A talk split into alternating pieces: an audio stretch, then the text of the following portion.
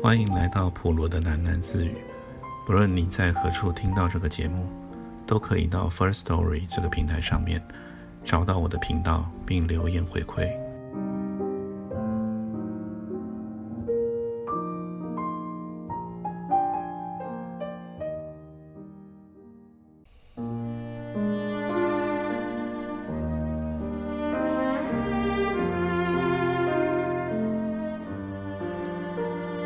在城外的丘陵地上绕来绕去，只因为停着车显得太可疑。他等候天黑，一边压住似的盘算着：开车进城，还是徒步进去呢？再带着恶意溜出来。我想了好久，哎，后来啊，还是硬着头皮把车开进去。你猜怎么样啊？一个人也没有拦我，哎，你说幸不幸运呢？我觉得好神哦。怎么了？为什么你，你怎么那样看我呢？贺意从驾驶座上转回了头，很慎重地瞧着后座的他。你偷了你哥的钱？他终于开了口。他欠我的，我不算偷哦。既然将钞票凌乱地塞回了袋中，我哥啊不会拿我怎么样的，不要担心好不好？有这么多钱。还有我陪在身边，你根本不用担心身份问题了，我都全盘想好了。现在我们先离合成远一点，你说好不好？快开车吧，还不走吗？要走。恶意握紧了方向盘，扭开了电门，引擎轻声低吼着，他又熄了火。快走呀，我们现在就出发吧，去找你说的那个山谷。找到他以前呢，我们哪儿都不停，不容易找啊。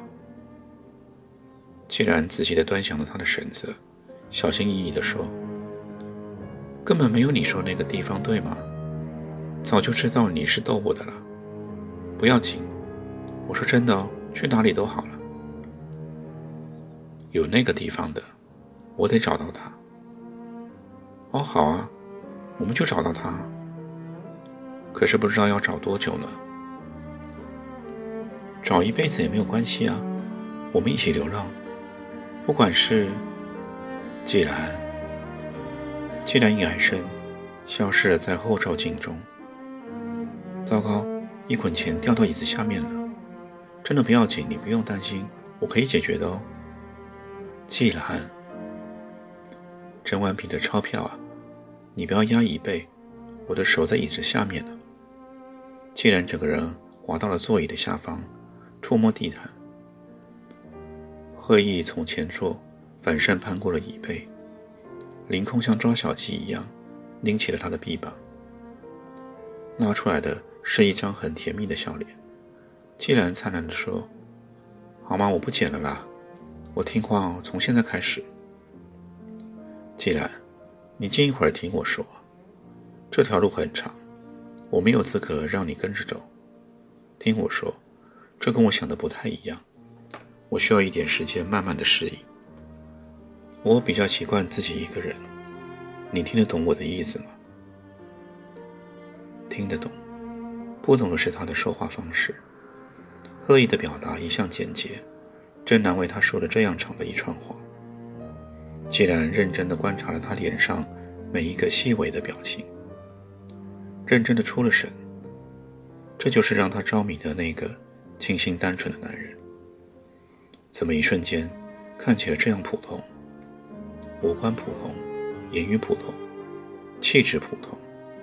现在他启齿，正要说出普通的叫人难堪的借口。他说：“所以我想，我觉得不如让我先停。”两个人都赢了。冰凉的月光穿透了玻璃的车窗，窗内的一切都停格了，没有声音，没有动作，只有贺一额角的一颗汗珠，正沿着他的脸庞慢慢的滑落。他的漫不在乎已经消失无踪了。现在的贺一看起来是那么紧张，默默承受着天人交战。他瞥了一眼装满现金的提袋，清澈纯真的眼神中，诚实的遮掩不住那个正在成型的自私念头。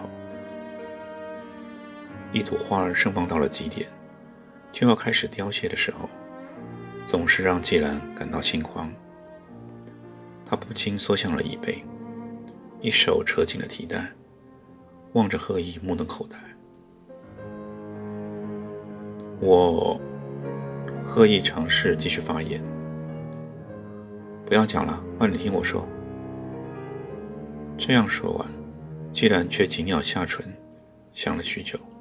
再开口，又失神，学了半晌，才说：“何成，你知道吗？城里的苗圃花了我好多心血。最近又新发现了杭手兰。杭手兰你听过吗？那是很有趣的植物，它真的就像是一艘船一样哎，专门载别人的种子，谁上船都欢迎，它都顺着河水送上一段。”它是很好心的花，有人说黄手兰不好，在我的心里面，没有不好的花哦。不管样子好不好看，味道香不香，你知道吗？所有的花朵都是母亲。你说我怎么能不照顾它们呢？还有一棵树，有一丛灌木，叫长夜暗飞，我很喜欢。你一定没有看过那么特别的书哦。你到底想说什么呢？我是说，既然傻了几秒，柔声地说：“我好像不太舍得离开啊。”既然，不然你先去吧，去找到你说的那个地方，一定要找到哦，然后过得很快乐。那么，钱你先带走吧，你的身份不方便。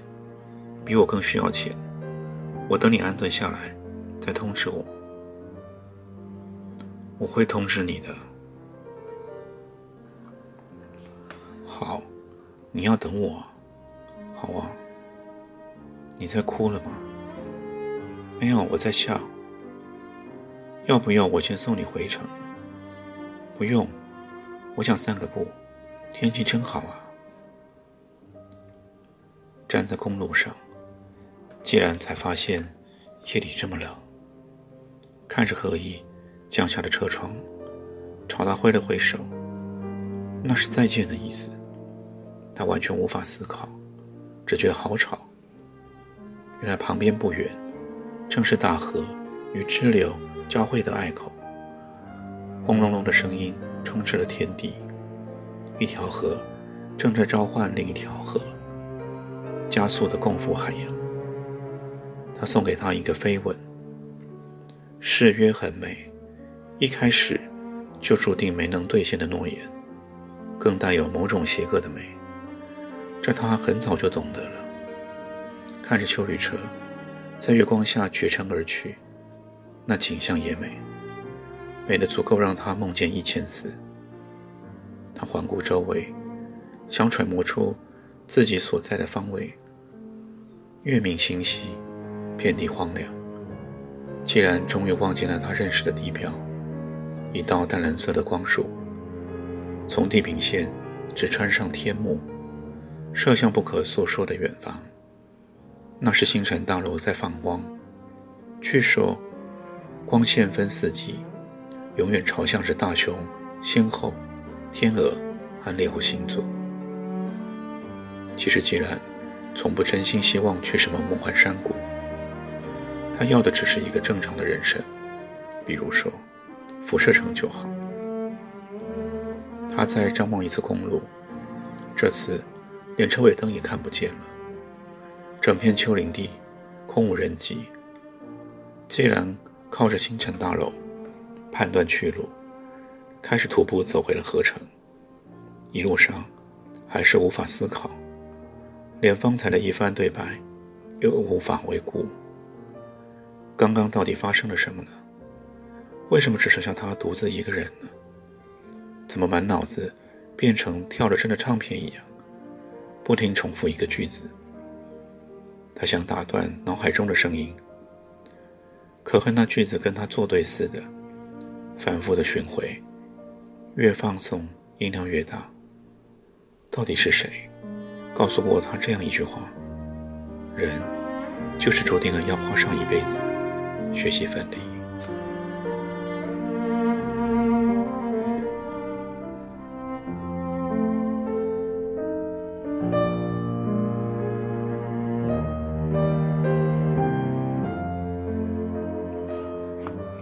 过了凌晨以后，手机开始响个不停。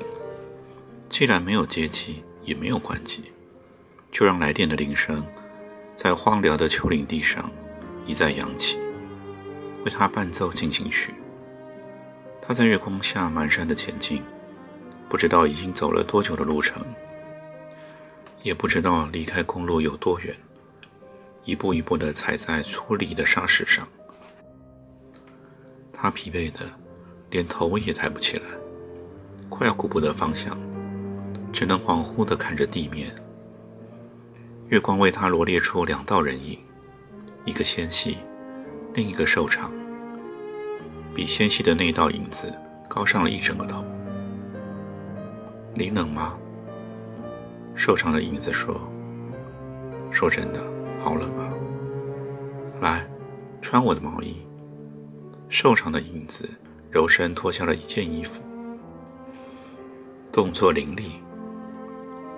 把衣服让给我，你会感冒？不怕，真正的幸福带有一股辐射力，叫人打从心里想要让渡出去一些东西。我想起来了，原来是你哦，阿忠，是你对我说过好多话，只有你和我才知道的悄悄话。纤细的人影只有十六岁，看起来很轻盈，很无忧，不累不伤心，只有无尽的不耐烦，不耐自己的青春幼小，等不及想要飞进长大以后的世界。连影子也渐渐淡了，月光不再明亮，破晓正要来临。既然是在黎明的时候走进了河城，刚过了桥。就看见那个矮胖的秘书和几个职员都在警卫室前徘徊。秘书小跑步地迎向了他，他的双眼布满血丝，神情比季兰更萎靡。太好了，辛小姐，我们找了您一整夜啊！秘书一把拉起了他的臂膀。辛先生在宿舍里，他人不太舒服，哎，想请你马上过去一趟啊。声调是客气的。但握住他的力道很粗鲁。既然不打算抵抗，低着头，默默地随秘书而去。才走了一小段路，秘书就停步，有人一手轻搭上他的肩。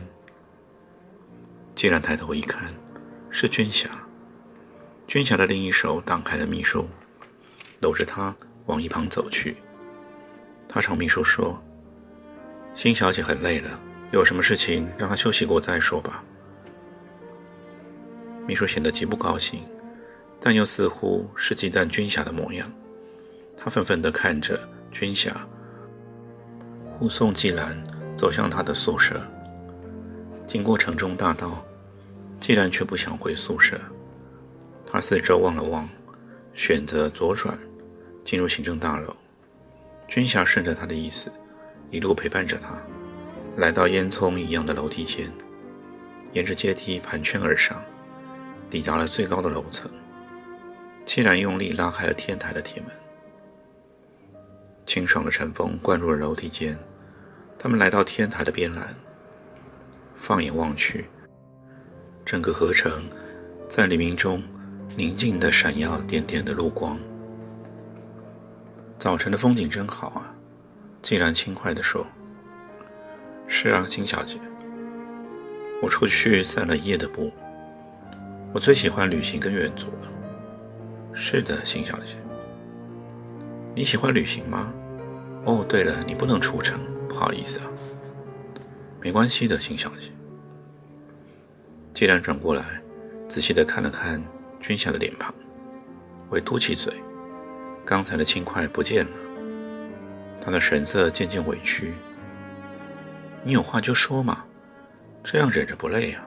跟阿忠真像，他真的好聪明哎，好会说大道理啊，就是不敢说真心话呢。不等俊霞的回答，他又说：“算了，别管我吧，我在说傻话。大家都说我是一个很傻的小姐。秦小姐一定也不傻。我认为在秦小姐的心里面，什么都知道啊。你知道我闯祸了，对吗？”我把贺一送出去了。我知道啊。君霞的喉结略动，考虑着说出真心话。您只是选错了人，或许还有机会。如果能重新选择一次，我想停，阻止他说出口。既然什么都知道，他知道君霞图的是什么，那一切友善的接近。是因为他也想离开合成，却苦于没有身份。如果有一个身份正常的人作陪，那就大不相同了。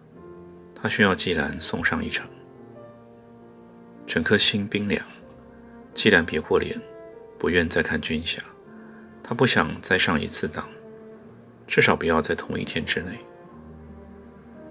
我现在的心情很不好呢，可不可以就让我一个人呢？他说：“好的。”君夏爽快地转身离去。天台上只剩下季兰，阵阵冷风拂来，搅乱了他的发丝。他把脸埋在双手中，想痛哭，却连眼泪也不肯配合，只感到双眼干涩。为什么人生有这么多选择呢？选择了以后，怎么都没有人？能帮他承担呢？人为什么要长大呢？承担的滋味为什么这样复杂？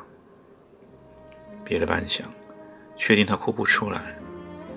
唯一确定的是，他心慌意乱，头发也乱。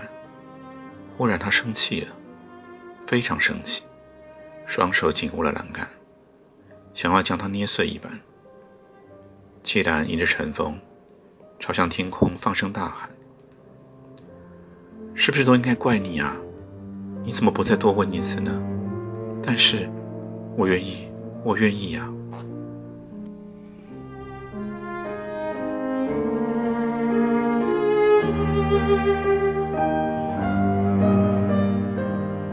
今天就先念到这里，我们改天见。